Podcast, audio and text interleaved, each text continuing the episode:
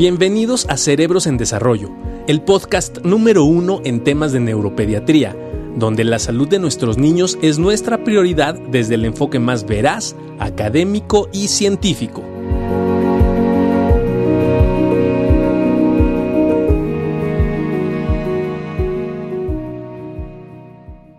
Juan Carlos, ¿cómo estás? Qué bonito. Un abrazo. Y vamos a estar. Gracias, gracias, Juan Carlos. Yo creo que va a estar padrísimo. Totalmente. Y para tocar temas tan importantes como el de hoy, que, que, bueno, tenemos un super panel, ¿no? Para hablar de un tema que nos han pedido mucho y que realmente se ha vuelto muy difícil, porque hablamos mucho de la detección del autismo, el autismo en edades tempranas, pero ¿qué pasa cuando, bueno, ya le hicieron el diagnóstico de autismo, mi hijo ya es un adolescente, estoy en plena pandemia y de repente ya traté muchas cosas, no sé qué hacer. Y para eso tenemos gente de muchísima experiencia el día de hoy y, este, y a la primera que quiero presentar, Matilde Ruiz, la doctora Matilde Ruiz, una neuróloga excelente. Mati, muchísimas gracias por todo y por estar con nosotros el día de hoy. Hola, muy buenas noches. Es un gusto compartir con ustedes este café y esta charla. Muchísimas gracias. Gracias, doctora Mati. Y también nos va a acompañar un muy buen amigo mío que ya nos ha acompañado, una persona que lleva muchos años con esto, su pasión, el autismo, y que me encanta que estés con nosotros, Diego. Diego Reza. Hola, buenas noches. Pues con mucho gusto de que me hayas invitado, que me hayan invitado en este tema tan bravo. Sí que es un tema bravo la adolescencia. En el autismo, ¿no? Yo creo que cada... Y, nuestros niños, ¿y cómo se han modificado? Yo por eso ahorita le voy a preguntar a Mati, ¿no? La gente que, que tiene un poco más de tiempo en esto, aunque somos jóvenes, ¿no? que tenemos un poco más de tiempo, ¿Cuál es la evolución y de repente cómo nos enfrentamos a las dificultades en estos momentos? Y eh, Diego, tú quieres presentar a, Jorge, por favor.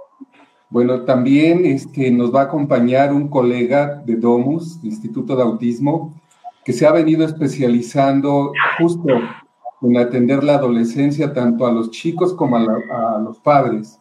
Él es Joel Uribe, psicólogo también de Domus Instituto de Autismo, Joel. Muchas gracias, Joel, por estar con nosotros. No, al contrario, gracias a ustedes por la invitación. Muy buenas noches a todos. Eh, esperemos eh, aportar un poco de lo que en nuestra práctica constantemente venimos haciendo, ¿no? Gracias este, nuevamente por la invitación. No, muchas gracias. Estamos esperando a Carolina Campos, una persona que también es apasionada del autismo y que ella trabajó mucho en clima, ¿no? Para que se ponga esto más interesante cuando contrapuntemos un poco estas situaciones. Pero vamos a empezar. Y Mati, yo quisiera empezar con, contigo. ¿Cuál ha sido la evolución de lo que tú vas viendo y, cómo ves hoy a los adolescentes con autismo, ¿no? Y todo esto que los papás empiezan a enfrentar con grandes dificultades. ¿Tú crees que hoy están en una mejor posición que hace 20 años? ¿Tú crees que seguimos igual? ¿Tú cómo los ves en este momento? Bueno, yo creo que después del de primer gran momento que implica el diagnóstico de autismo en el escolar y que representa pues un cambio en el paradigma de cómo ven las familias a sus hijos. Tenemos seis, ocho años de trabajo intenso psicopedagógico, psicoeducativo.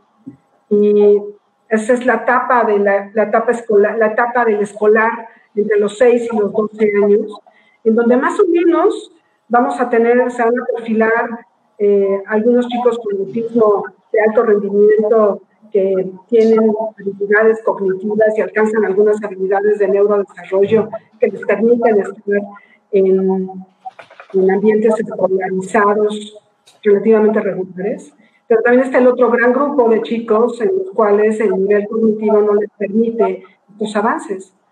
Y la adolescencia viene a romper un equilibrio que alcanzan las familias, los pacientes, y la adolescencia es la etapa de crisis para los chicos, porque la adolescencia finalmente es un cambio físico, el cambio hormonal, el cambio en donde el individuo empieza a adquirir su, su identidad y en donde el ambiente empieza a exigir más, más habilidades de autorregulación, en donde muchas eh, actividades escolares cambian y se vuelven mucho más exigentes, empieza a haber grandes huecos en el desarrollo o en las, en las posibilidades que tienen este tipo de jovencitos. Que el apoyo con el que contamos, el adolescente empieza a adelgazar a los pacientes, pues serán mayores o menores las posibilidades de alcanzar, de continuar en un, en un, en un desarrollo de habilidades socioafectivas y, y de tipo académico.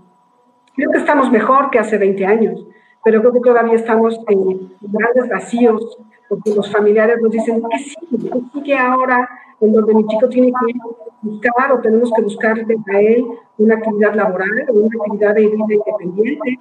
Y las posibilidades eh, ofrece tanto la Secretaría de Educación Pública como las opciones privadas se limitan. No digamos cuando se alcanza la mayoría de edad, en donde realmente es eh, el núcleo familiar quien absorbe a la gran mayoría de estos jóvenes y eh, genera mucho estrés en las familias. Mucho estrés el despertar a la vida sexual, por ejemplo. Mucho estrés en la, que los jovencitos o las jovencitas desean o quieren tener una pareja.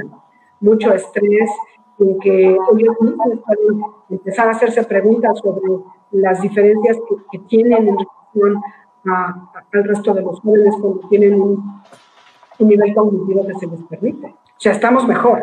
Creo que estamos a años luz de, estar, de tener una buena, una buena o sea, buenas posibilidades. A veces agotamos las posibilidades y tenemos que inventar junto con los padres. Muchas veces son ellos los que nos dan los recursos para que estos chicos puedan seguir adelante. Claro. Exacto. Doc, tenemos a Carolina Campos ya con nosotros. Hola a todos. hablando, de este tema tan interesante que es la adolescencia en el autismo, ¿no? todo un Oye, Diego, todo un tema. Diego, a ti, eh, bien nos decía Mati nuestra dificultad, ¿cuántos pacientes llegan con, en, la adolescencia contigo diciendo, ¿qué hago, Diego? Por cuenta propia, o sea, chicos, chicos que lo buscan por cuenta propia, pocos. Eh, por cuenta de los padres, un montón. tanto en la práctica privada como a Domus. Yo creo que aquí es donde se ve, sumando a lo que comentaba la doctora Matilde, se ve una brecha, un gap ahí, y, tal vez convenga que cambiemos de paradigma. Por años se ha centrado el déficit en ellos, se ha centrado los problemas en ellos, se centran las dificultades en ellos. Eh, hasta hay papás que llegan a pensar que el autismo empeora, cuando no, más bien es la expectativa que yo voy teniendo como padre, el agotamiento que voy teniendo como padre, y pues este cuate que por sus fallas de relación social, principalmente porque es el eje del autismo, pues altera función ejecutiva y la función ejecutiva está en todo lo que hacen. Entonces, yo creo que tenemos una oportunidad, estoy de acuerdo con la doctora Matilde Ruiz, en cuanto a, tenemos más posibilidades de ayuda, pero tendríamos que cambiar nuestra comprensión de no centrarlo todo en ellos.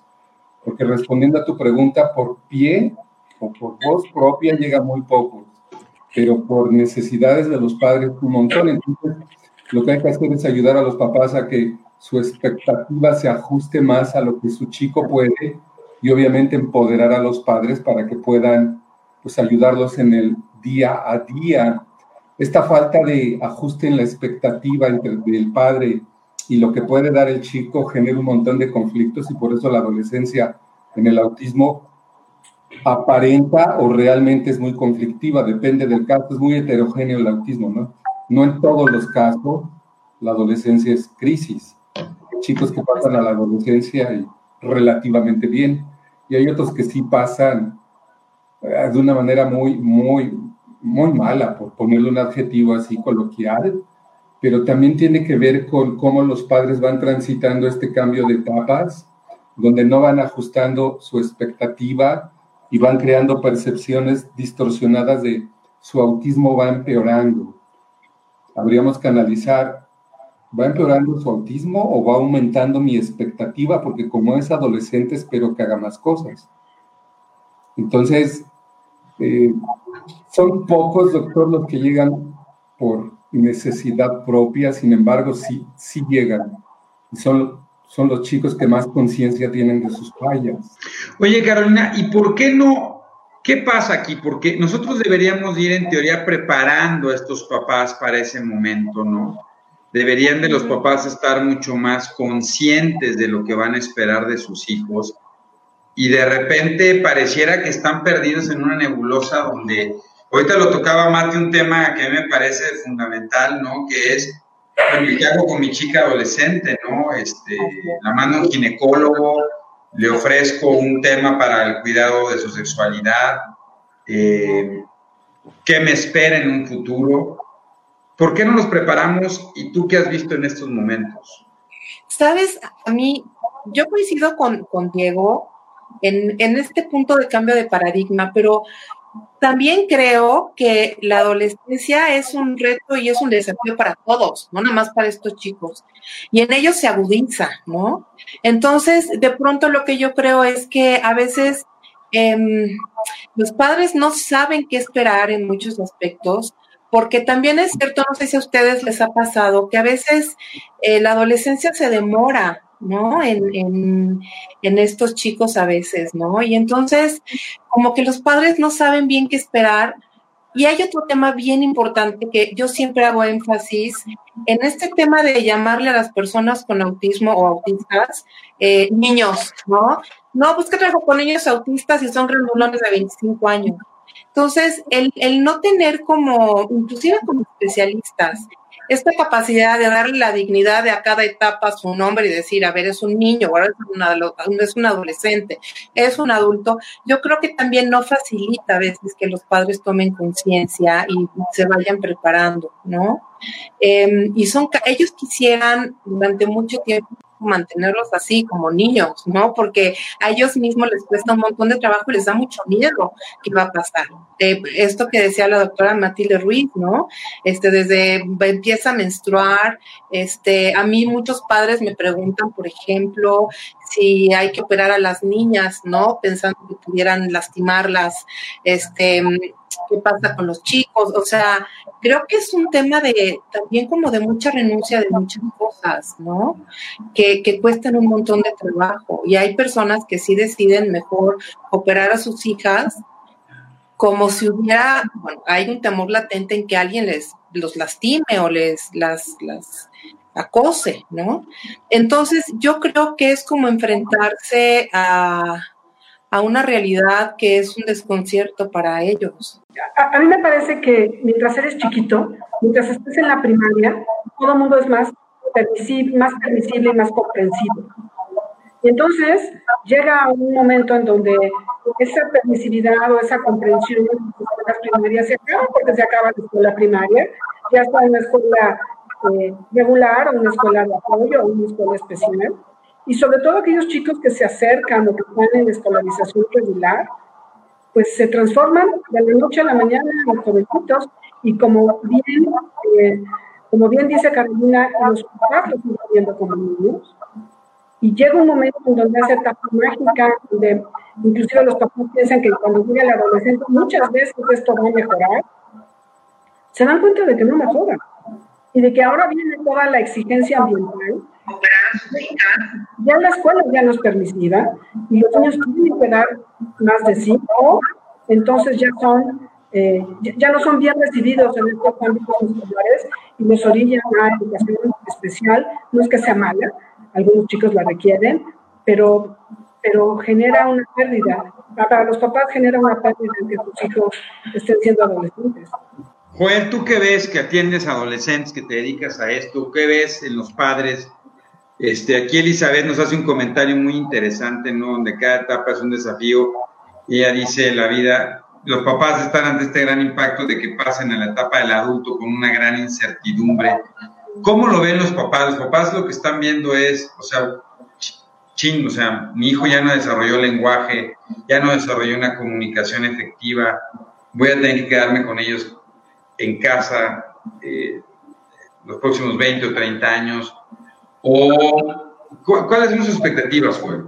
Pues hay un montón de preocupaciones, eh, todas, eh, unas encaminadas al tema de habilidades. qué habilidades se desarrollaron, qué otras habilidades no se desarrollaron eh, y preocupación por, y ahora cómo le hacemos, y ahora qué le buscamos para que sí, lo que ahorita mencionaba, el lenguaje, para que sí pueda hablar y si ya pasó determinada etapa de vida, entonces ya no lo va a adquirir, entonces ya de entrada ya hay una preocupación.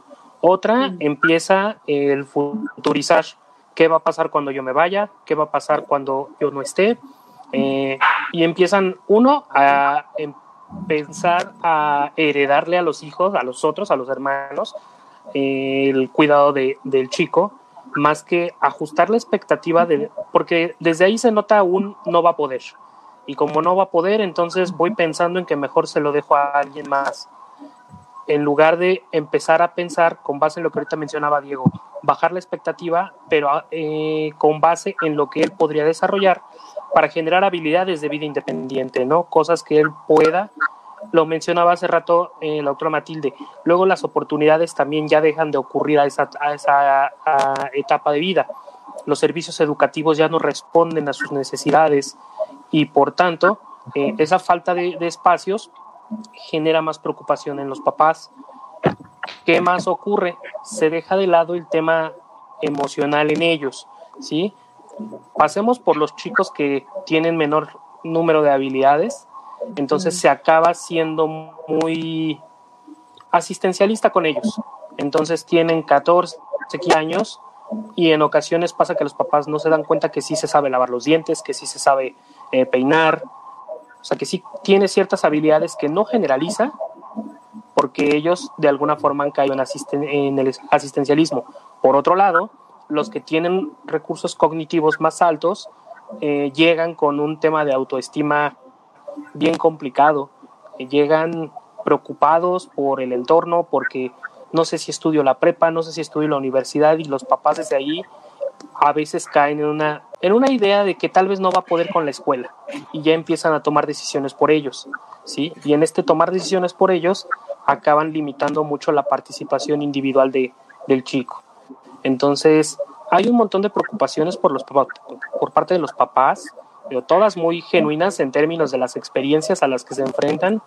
Tiene mucho que ver con la falta de acompañamiento profesional, ¿sí? que de repente se deja solos a los papás sin acompañarles en un proceso, sin irles guiando en un, mira, tu hijo puede hacer esto, ¿sí? mira, a lo mejor no va a desarrollar esas habilidades, pero podemos compensarle con algunas otras. ¿sí?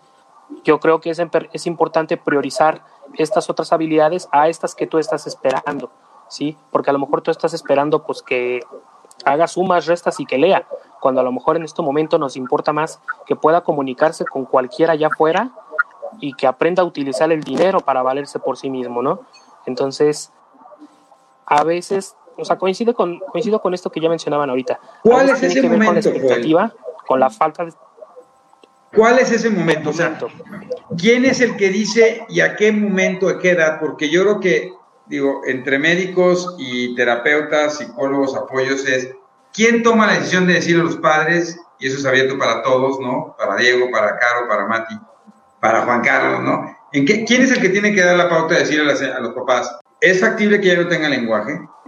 Y tenemos que detener este, este fenómeno de búsqueda y tengo que reorientar el proceso a que sea mucho más un fenómeno ocupacional, donde, eh, como tú decías, ¿no? no va a aprender a, leer y escribir y hoy tiene que empezar más bien a ver una independencia, una autonomía y ver qué alcanza. ¿no? ¿Quién toma esa decisión? Pues la decisión. o sea, ¿quién debería de guiar este proceso? Más o menos en qué edad. Tendría que ser una decisión consensuada. Tiene que ser una decisión por parte de los papás por parte de la misma persona a través de apoyos que se le faciliten eh, al mismo chico. Eh, nosotros como profesionales tenemos que ir guiando a los papás a orientarlos en cuanto a, mira, tal vez no estás tomando una decisión porque te está nublando un poquito la búsqueda del desarrollo de habilidades. Nos toca a nosotros guiarles a que ellos vayan tomando esas decisiones. Al final de cuentas no deja de ser su hijo, ¿sí? Y entonces en ese sentido tampoco nosotros podemos tomar una atribución en cuanto tú tienes que hacer esto y tú debes de hacer así esto, tú debes actuar de determinada forma. Al final, pues los que están 24/7 son ellos, los papás, ¿no? Entonces, a nosotros nos corresponde guiarles en la toma de decisiones cuando veamos etapas eh, tempranas ya de adolescencia, 12, 13 años, ¿no? Eh, cuando están por ahí saliendo de primaria, empezando secundaria, si es que entran a secundaria, por ahí podría ser una etapa tal vez apropiada para ir induciendo a los papás en, esta tomar, en este tomar esta decisión e ir acompañando al chico, si es que él puede, a tomar también decisiones en su propia vida. Eh, desde el punto de vista neurobiológico, si un niño no utiliza el lenguaje entre los 6 y los 8 años, ya no lo desarrolla. Y desgraciadamente, esos chicos, muchos de ellos tienen discapacidad intelectual. Y muchos de esos jovencitos van a tener una gran limitante en habilidades de vida diaria. Y coincido en decir que tenemos que actualizar cuáles son las, eh, los alcanzables en cada uno de los chicos. Porque hay jovencitos con autismo hiperlexia que tienen unas habilidades lectoras, hipercalculia maravillosas y que su gran limitante es esta parte socioafectiva y, y de desarrollo de habilidades sociales. Pero no debemos dejar de pensar que dos terceras, la mitad de los chicos con autismo no van a alcanzar la verbalización eficiente. Sí, muchos de ellos van a tener discapacidad intelectual y creo que en ellos es donde radica la mayor dificultad y la mayor falta de posibilidades. Porque cuando un chico es verbal y tiene capacidades social, eh, lo podemos ir acomodando en la secundaria, en la actividad es mucho más que puede ejecutar. Pero cuando tenemos jovencitos con discapacidad intelectual, tenemos muchos limitantes. Yo, yo coincido. A mí me parece que es también muy importante esto que hablábamos hace rato de, de, ir acompañando a los padres, porque si tú tienes una relación cercana, como que constantemente les vas mostrando, ¿no? Eh, yo creo que aquí lo importante es mostrar no solamente las, las dificultades, sino estos talentos o habilidades que van teniendo, ¿no? Yo siempre les digo a los papás cuando termino una evaluación de, a ver, también estoy buscando lo que sí puede hacer, porque yo sé que de aquí este niño va a vivir, ¿no? O este niño va a poder ser un poco independiente. Y entonces a mí me parece que muchas veces, eh, si los vas acompañando, es como un paso lógico, porque durante todo el trayecto de, de, cuando eran niños, después te señalando, híjole, yo creo que esto nos va a costar un poquito de trabajo, ¿no? O ya intentamos este abordaje del lenguaje, ¿no? ¿Por qué no buscamos alguna otra alternativa de comunicación? Entonces, poco a poco yo creo que si hacemos este acompañamiento que hablaban hace ratito, de, de, de irles ayudando a que vean al hijo real que tienen, ¿no? Y, hacerle ver balanceadamente, mira, esto no le cuesta, pero esto sí, ¿no? Y entonces podríamos pensar en que desde ahorita podemos hacer tal o cual actividad para que el niño se vaya enganchando y no esperar a la adolescencia como para de repente sacar así una posibilidad infinita o no tan infinita de, de, de, ocupaciones, ¿no?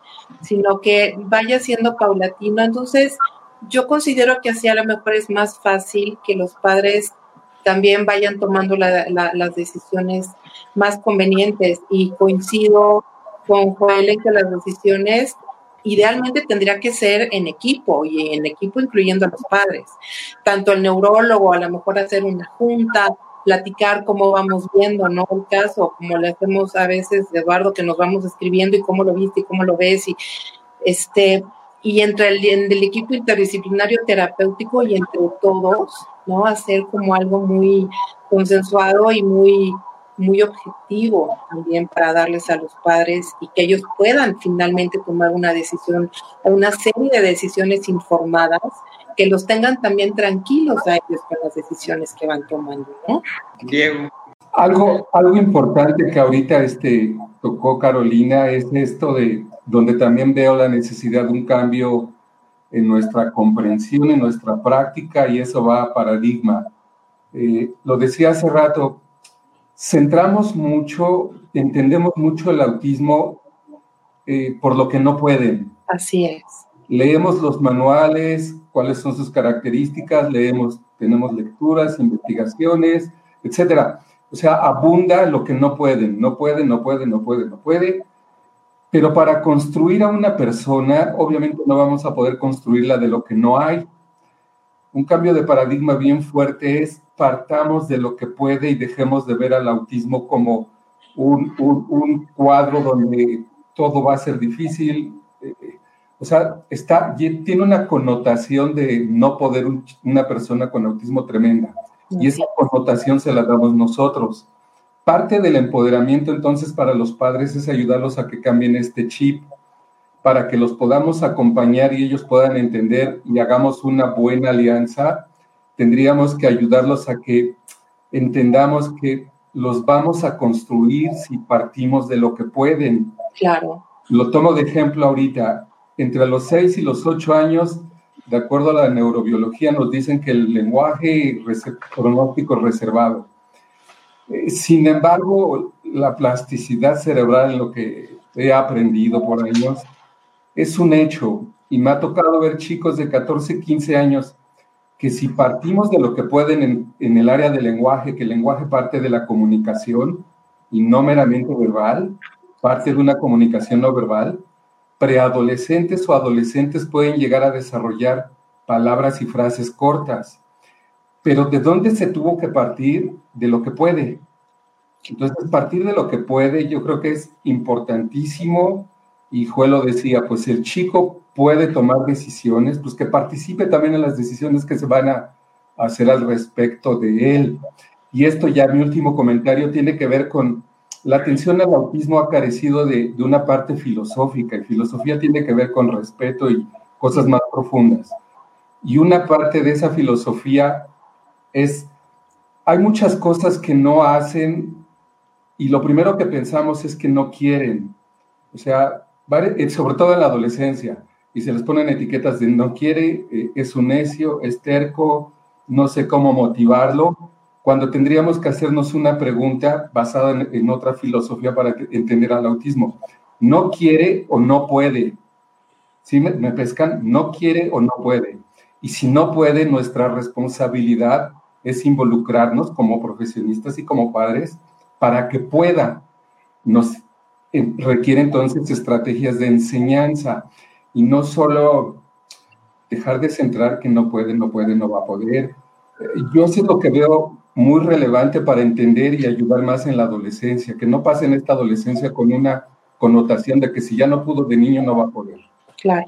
Me llama mucho la atención varias cosas, ¿no? Y, la realidad es que eh, cuando, cuando evalúas a un paciente con autismo en la edad de, adolescente, creo que la, la, principal pregunta que te tienes que hacer es cuál ha sido la historia de ese autismo, ¿no? La realidad es que tenemos que partir desde el diagnóstico, desde las posibilidades de comorbilidades que tenemos que no se han tocado, ¿no? Y que eso sí nos toca intervenirlas de una forma muy directa y que de alguna manera la intervención oportuna de diversas comorbilidades, como ustedes saben, y que seguramente en las preguntas no tengo la oportunidad de leerlas todas, pero gran parte se basan en eso, ¿no? Problemas de sueño, inatención, eh, los problemas sensoriales, problemas de alimentación, algunos otros problemas endocrinológicos, como ustedes lo saben. La doctora Matilde comentaba algo que, que justo iba a comentar, esta parte tan importante de la implicación cognitiva en los, niños, que esto sí se establece desde pequeño y tú sí puedes tener una orientación muy precisa eh, con los papás respecto al proceso cognitivo de cada uno de los niños y si se integra o no la discapacidad intelectual y todo lo relacionado con implicaciones de lenguaje, que eso de alguna manera es fundamental.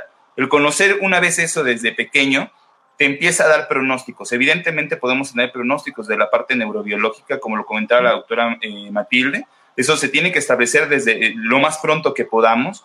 Y una vez eh, que pasa eso, yo incluso no, no, consideraría que la etapa del, adolescente, o nos tendríamos que, esperar la etapa del adolescente para ir definiendo que este, este paciente con, con trastorno del espectro autista tendría entonces que establecer ya un método hacia los oficios, hacia un aprendizaje modificado, alguna otra cosa. Eso se tiene que hacer desde antes, evidentemente, y una de las preocupaciones más importantes que tienen los papás es qué va a pasar cuando yo falte, qué va a pasar cuando yo no esté y mi niño aún depende de mí en ciertas circunstancias, pero principalmente en los pacientes que pudieran tener eh, o, no, o no tener más bien, perdón, una implicación en cuanto a discapacidad intelectual y que tiene una capacidad cognitiva eh, bastante buena, ¿no? Y que tienen el diagnóstico de autismo, ahí es donde entra un predicamento enorme. Y lo hemos visto en nuestros pacientes de 23 o 24 años que de repente están estudiando la universidad, ¿no? La mayoría, y lo tengo que decir, ahora con las herramientas digitales es como lo están haciendo, yo puedo decirles prácticamente que el 80% de los pacientes no acuden a la universidad, eso es una situación real y es porque probablemente las universidades no están capacitadas para recibir pacientes con condiciones de autismo. Entonces lo hacen a través de, plataformas en línea, lo cual también es una, una situación real. La tecnología ha venido a cambiar el abordaje y el seguimiento de los pacientes con trastorno del espectro autista y probablemente también a facilitar gran parte de la comunicación con ellos.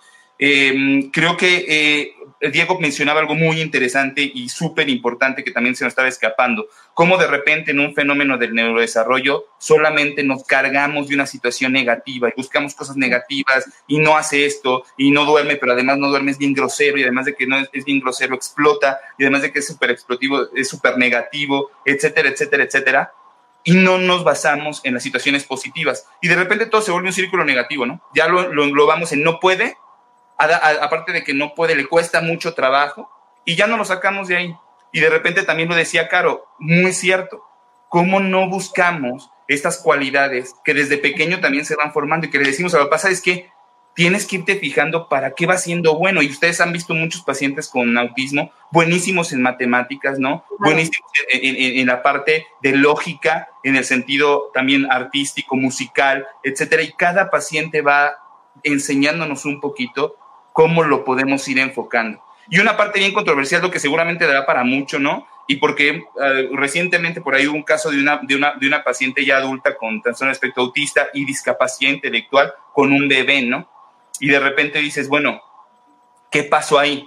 ¿Qué ocurrió? Y decía Joel algo muy cierto. Este seguimiento de su, de, su médico responsable, de su psicólogo responsable, de todo el personal que, que a final de cuentas es multidisciplinario, que tiene que ir siguiendo e ir instruyendo a la familia e ir siguiendo este tipo de situaciones que pueden ocurrir, ¿no? Y que no está nada alejada de la realidad y que evidentemente, bueno, pues ahora será una carga doble seguramente para los papás en el, en, el, condicionamiento de que se trata de un paciente con autismo y discapacidad intelectual. Entonces, son situaciones reales que pueden llegar a ocurrir y que evidentemente nosotros tenemos que ir de la mano para ir cachando estas comorbilidades y estas posibilidades de riesgo que tienen estos, estos pacientes. Ya, Mati, yo, yo quisiera aprovechar, Mati, porque hay otro gran miedo, y no sé si qué tanto lo veas tú. Los papás tienen un gran temor de decir, ¿cuánto tiempo mi hijo va a tomar medicamentos? y, si, y si esto le va a afectar, los va a poder dejar los medicamentos. ¿No te ha pasado eso? ¿Tú, tú, tú qué has visto con esto, no? ¿Y cuánto tiempo tomarán, independientemente de lo que ibas a decir, Mati, perdón. Claro, bueno, una de las cosas que voy a decir tiene que ver con los medicamentos. Eh, yo he recibido algunos adolescentes que llegan, los papás saben que tienen autismo, los papás están trabajando algún tipo de escolarización y el problema es que se vuelven agresivos. El problema es que la frustración les toca vivir la resuelven con agresión. Y entonces esa es una conducta que el ambiente rechaza en general y que pues en la escuela, tercer golpe le dicen a la mamá, no lo queremos volver a ver.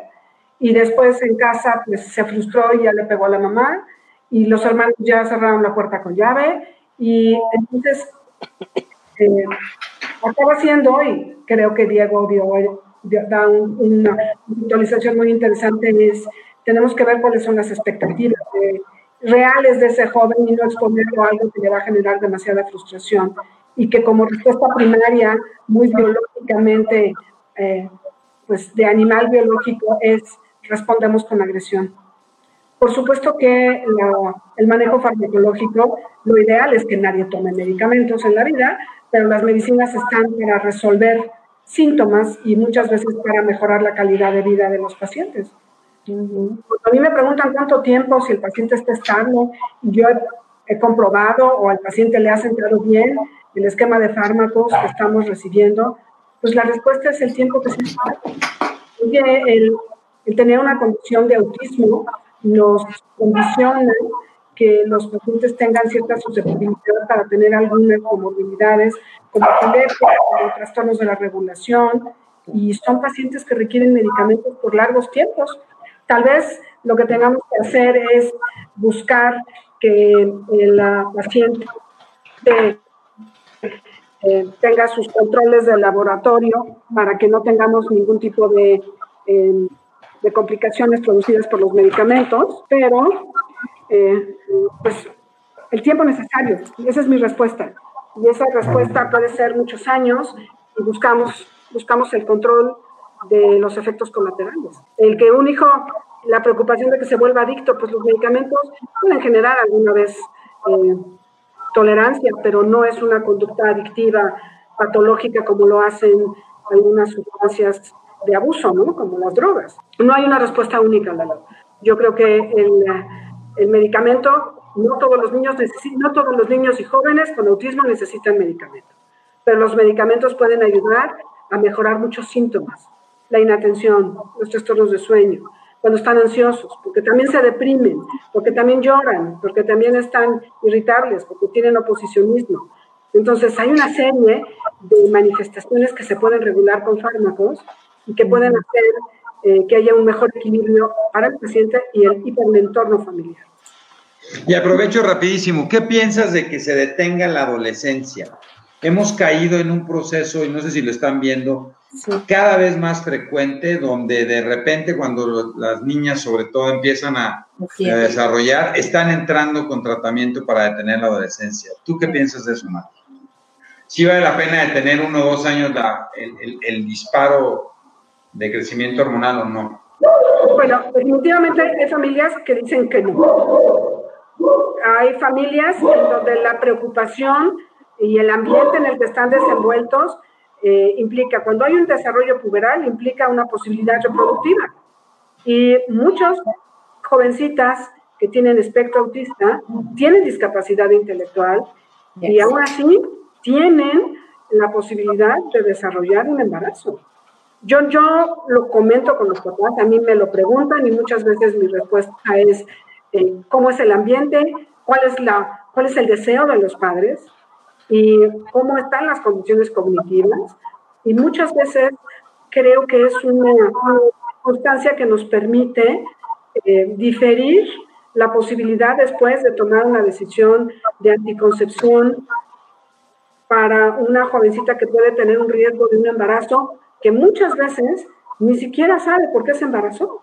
Así En muchas ocasiones hay esta parte de abuso del ambiente, de la seducción o del abuso real y lo que tenemos que buscar es una buena salud reproductiva, tenga que haber eh, pues, anticoncepción, que puede ser para las chicas la aplicación de los pellets por 3, 4 años, que les genera menorrea, que puede ser la electrofiguración del endometrio, o sea, hay muchas opciones que dependerán mucho de las condiciones cognitivas y ambientales y obviamente de la decisión de los padres. ¿Qué piensan ustedes? Mira, yo, yo tengo la impresión de, mm, a mí como terapeuta me toca mucho apoyar que continúen con medicamentos, ¿no? Para mí, yo sé que para todos nosotros de verdad muchas veces hace una diferencia abismal este, cuando un niño está medicado a cuando no lo está. Y no, y desde poder entrar terapéuticamente, ¿no? Con el chiquito, hasta de verdad mejorar su calidad de vida y su calidad de relación. Porque luego ves a los papás que nada más están metidos en, no hagas esto, no hagas aquello, no, ¿no? Y en vez de realmente tener una relación mucho más... Eh, eh, gratificante, digamos, ¿no? Yo considero que si es necesario, y siempre lo he dicho, ¿no? Si es necesario, pues es una gran opción y afortunadamente ahora la tenemos. Em, y claramente también siempre estoy con todos mis pacientes eh, estando muy de cerca y asegurándome que están yendo con un especialista que les dé el medicamento, porque esa es otra, ¿no? de repente no van con el neurólogo, pero sí toman no sé cuántas otras cosas con el grupo de, de San Ángel, ¿no? Del mercado San Ángel, o cosas así, dices, a ver, ¿qué estás haciendo? Entonces, yo creo que sí es muy importante el medicamento. Yo creo que como terapeutas tenemos que estar muy de la mano de los, de los neurólogos, de los pediatras, de los ginecólogos, de los médicos, porque también tienen muchas comorbilidades médicas, ¿no? Como temas respiratorios, de asma, en fin, este, metabólicos. Digo, las comorbilidades son muchas, ¿no? Entonces, estar muy de la mano de, que los padres estén bien informados en cuanto a los medicamentos, que estén con especialistas y que sigan realmente las indicaciones médicas. Yo creo que es muy importante. Hay una historia en el autismo, o sea, estamos hablando de adolescencia, pero son adolescentes, como le decía el doctor Juan Carlos. La historia de su condición conviene entenderla cómo ha venido evolucionando, pero también conviene entender a, a los padres cómo han venido evolucionando. En teoría, desde los dos, tres años, el ambiente de casa se distorsiona, se altera. O sea, el autismo no impacta una persona, impacta un sistema que se llama familia. Estos padres vienen con una historia de estrés por no poder, de estrés por tener conductas en varios casos severas o moderadas, o sea, una incertidumbre tremenda porque no, no logran lo que desean con sus hijos. Entonces, hay una historia de estrés en casa tremenda, una historia de eh, esta palabra que a mí no me gusta, límites, que puede ser estresante para el chico. Y, pues sabemos, ¿no? Que un ambiente estresante genera cortisol, entre otras cosas bastante nocivas y hasta tóxicas.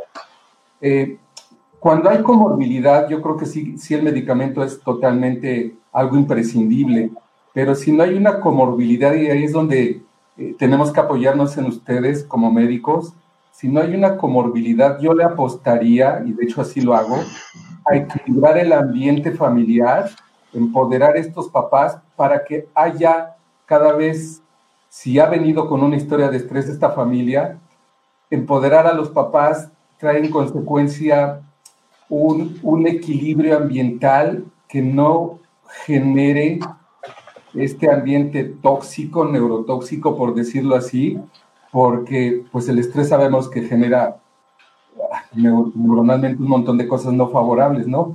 En la experiencia que hemos tenido en el instituto y en la práctica particular, hay un problema de regulación en ellos, ¿no? O esperamos que se autorregulen. Pues la autorregulación no comienza un chico no, se autorregula si no sabe regularse primero a otros. ¿Y cuáles son esos otros? Pues los cuidadores primarios, que son papá y mamá. Cuando un chico va madurando en estos procesos de regulación dentro de casa, creo que esta parte de ellos tener esta, este con autocontrol, esta autorregulación, se da. Y de ahí también se da la función ejecutiva, que muchas veces una deficiente función ejecutiva pensamos en medicarlos para que ponga más atención, etcétera. Cuando la función ejecutiva, pues su cuna nace en la relación social, entonces yo le apostaría, sí al medicamento cuando hay comorbilidad y hemos visto, doctor, el antes y el después en varios que te he mandado, por eso te seguiré mandando. Pero sí hay que apostarle a ver ese ambiente y no es desacreditar a los papás, es entender o ayudarlos a entender que desde los dos, tres años vienen con un ambiente inconscientemente que genera estrés, estrés, estrés, estrés. Bueno, pero yo quiero aprovechar, porque vamos a tener que ir cerrando, se nos sigue rapidísimo. Y la gente a veces, los papás están enojados, ¿no? O sea, allá afuera lo que me encuentro es una escuela que no, no le da posibilidades a mi hijo y dice, no. O sea, afortunadamente conozco un programa en Libero, ¿no? Hay un programa de trabajo bastante interesante con chicos, no sé si lo conocen, con chicos bastante bueno. Este, también en el, me parece que en, el, hay, un programa en el TEC, en el Zoom, ¿no? También tiene un programa bastante bueno de aceptación y de trabajo con los chicos, pero Joel, o sea, el papá dice, voy a la escuela, no me lo aceptan, no tienen cómo trabajar. Nadie me lo quiere aceptar en la chamba, ¿no? O sea, eh, incluso caminando en la calle todavía, cuando voy a un restaurante, hay gente que se para de mi mesa, porque me lo han comentado, y se cambia de mesa por ver a mi hijo con esto. O sea, la sociedad no está preparada para este fenómeno y no hemos logrado, a pesar de la concientización que me queda claro que todos los que estamos aquí, los seis, hemos hecho durante años, ¿no? Sigue habiendo una serie de limitantes. ¿Cómo puedes trabajar con esto, Joder, con los papás, no? Decirle, así va a ser y a darle duro. Y bueno, y ir cerrando con comentarios finales que le pueden apoyar los papás. Claro. Eh, antes de tocar ese tema, no me gustaría dejar eh, voy a hacer una aportación bien pequeñita a lo que se mencionaba con respecto al uso de medicamentos y tema de sexualidad. Eh, se ha pensado, se ha visto históricamente, no hablemos de autismo nada más, sino eh, discapacidad en general. Eh, mm. Se les ve como seres asexuados, seres que no tienen esta capacidad de sentir, de poder manifestar su sexualidad. Entonces, bajo esa idea se actúa, como en el autismo. Los modelos de intervención históricos han sido muy reactivos a parar lo observable, a detener todo aquello que es notorio y no indagar qué está causando todo eso. Eh, si nos vamos al tema de sexualidad, pues bueno, por ahí estaba la pregunta, ¿qué tan bueno es ir parando, deteniendo el desarrollo eh, de la adolescencia?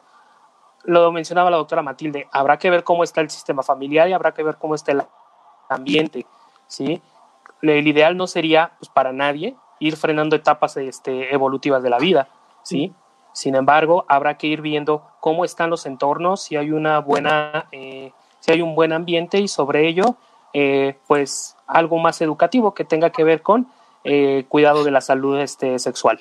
Ahora, respecto a esta situación, cómo ir acompañando a los papás en el entendido de, pues, si bien hoy el autismo es algo más visibilizado, cada vez hay más campañas, cada vez hay más el foco azul encima o a lo mejor ya no digamos el foco azul, pero ya está cada vez más el reflector encima del autismo, sigue fallando todavía la parte de la cultura, ¿sí? Y por tanto, pues es ir acompañando a los papás en el, Diego lo dijo hace rato, es una palabra que siempre utilizamos y significa empoderar, ¿sí? Porque a veces los papás actúan bajo el sí y claro, nosotros tenemos la culpa. Si yo voy al restaurante y mi hijo eh, presenta una conducta, y los demás me ven feo, pues sí, tienen razón en verme feo, porque yo soy el que tengo la culpa, porque yo soy el que, ¿cómo se me ocurre traer a mi hijo a un restaurante? A veces los papás acaban cayendo en esto, en un proceso de rendición y de personalizar que todo lo que tuvo que ver alrededor es culpa de ellos. ¿sí? Por mi culpa, eh, no puede entrar a una escuela porque eh, está mal criado, porque no le hemos puesto límites, independientemente de que tenga autismo. ¿sí? Y en realidad es más bien ir empoderando a los papás en el ve lo que tu hijo sí puede hacer, ve todas estas habilidades que ya tiene. La autorregulación a lo mejor, pues hasta en chicos regulares, no siempre da eh, en las primeras etapas, pero es ir viendo que no sea la meta primordial para poder estar y participar en un entorno regular, que puede ser la escuela, el trabajo o entornos recreativos, que no se caiga en un no va a poder estar ahí, sino cómo hacemos para que esté, cómo hacemos para que participe empoderar, empoderar, empoderar a los papás. Tampoco se trata de mandarlos al, ya a la primera lánzate al restaurante y a ver cómo te va. Tampoco. Es ir viendo qué recursos tienen los papás. A veces mamá o papá pueden tener cada uno un recurso diferente. A lo mejor uno es más mediador, a lo mejor otro es más reactivo. Entonces allí como profesionales nos toca ir viendo quién puede ser el que vaya guiando en algún momento el tema conductual y quién por otro lado el tema de, de interacción acción en el espacio, ¿sí? Entonces, yo aportaría y cerraría con esto, empoderar a las familias, eh, guiarles a que puedan sentirse cómodos estando y participando en un entorno regular sin ver todo aquello que no vaya a poder, porque si no, ellos van a acabar echándose la culpa de todo. ¿Y cómo se me va a ocurrir a mí estarlo llevando a eso si ya sé cómo se pone? A mí, a mí, los padres no dejan de sorprenderme, ¿no? Que tienen una fortaleza y sacan unas capacidades, una creatividad que de repente no sabes ni de dónde sale, ¿no? Yo me meto mucho a chats y a páginas de papás y aprendo un montón de ellos, la verdad. Y yo, Domus surge de una familia, ¿no? Clima surge de padres, o sea, así muchas instituciones. A mí me parece que sigue siendo una buena idea em, que estén en comunidad, ¿no?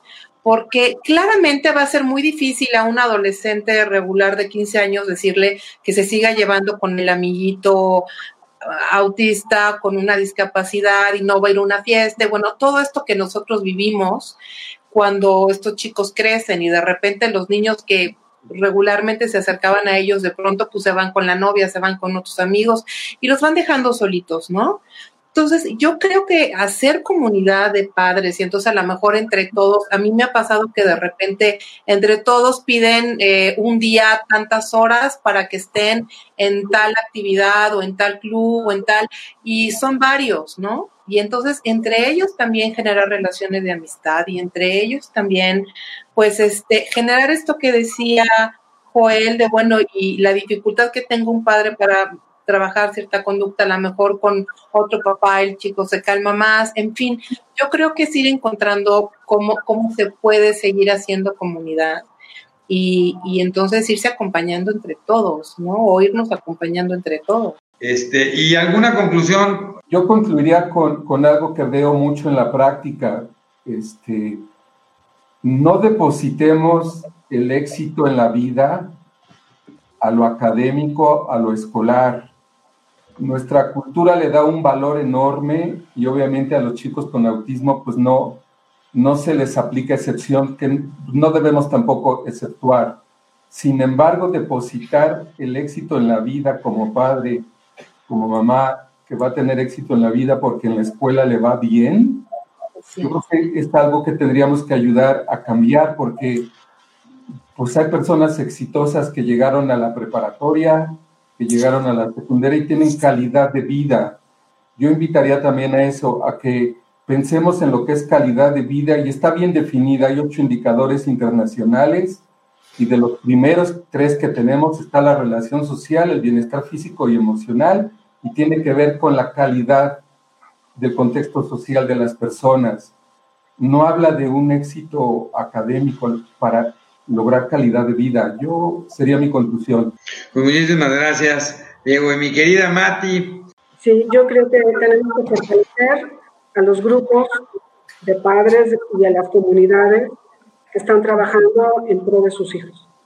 Eh, creo que tenemos que llenar ese grupo social eh, en donde muchas veces las opciones para los adolescentes y adultos jóvenes son limitadas y eso también forma parte de lo que le toca pues, al gobierno, a las autoridades. Creo que la evaluación de cada uno de los pacientes, tal y como lo dijo el doctor Juan Carlos, va desde el principio, desde la historia personal, desde los antecedentes, desde las comorbilidades, desde cómo es la familia.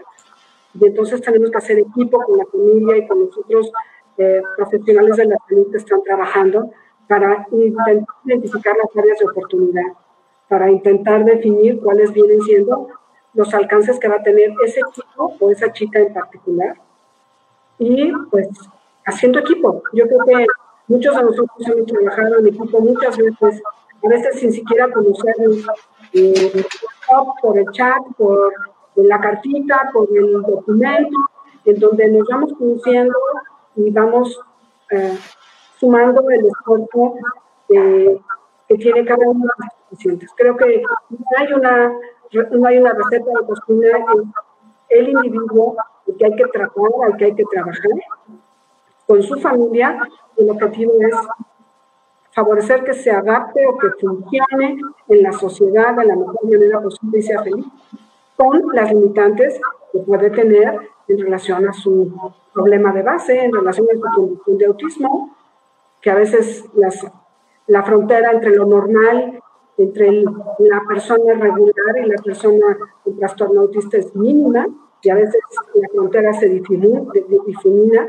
y otras veces es claramente evidente. Creo que, creo que no podemos dar una receta única. Muchísimas gracias, Mati, como siempre, por estar aquí con nosotros acompañándonos.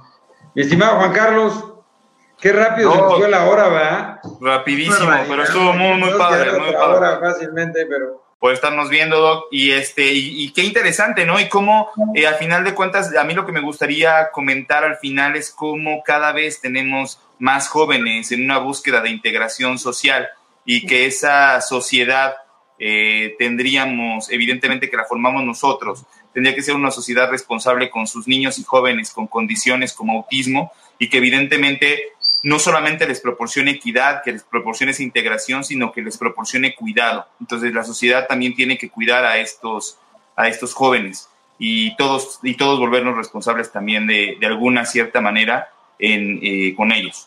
Eh, creo que eso es, una, conclusión que yo podría dar. Y Doc, pues muchas gracias, gracias Diego, Joel, Caro, la doctora Mati, muchísimas gracias por estar con nosotros el día de hoy. Sí, muchísimas gracias. ¿Sabes qué otra conclusión yo daría? Es que vean este equipo multidisciplinario que está aquí. Y lo que yo creo que los papás tienen que hacer es eh, conseguir un equipo multidisciplinario que los acompañe, ¿no? Eh, ayer platicaba con los papás y les decía, a veces no tenemos necesariamente la, ni siquiera tenemos la respuesta, ¿no? O, exacta o el medicamento adecuado, pero sí los podemos acompañar y tratarlos de guiar y teniendo un equipo yo creo que se van a sentir mucho, mucho más acompañados y van a poder tomar decisiones más asertivas este, y para eso estamos aquí, ¿no? Este, yo creo, y vean este grupo que está tratando de trabajar y lo he hecho durante muchos años, este, y que yo les aprendo a todos ustedes muchísimo y les sigo aprendiendo todos los días, les agradezco a todos. Cuídense mucho, estén muy bien. Gracias a todos. Nos vemos. Gracias por la invitación.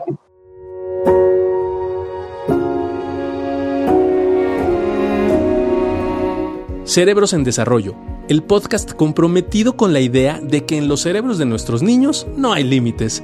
Síguenos en nuestras redes sociales. En Facebook nos puedes encontrar como Neurología HIM, en Instagram como arroba Neuropedia HIM, nuestra página web es cerebrosendesarrollo.com y si tienes cualquier duda o comentario, por favor escríbenos al correo electrónico cerebrosendesarrollo.gmail.com.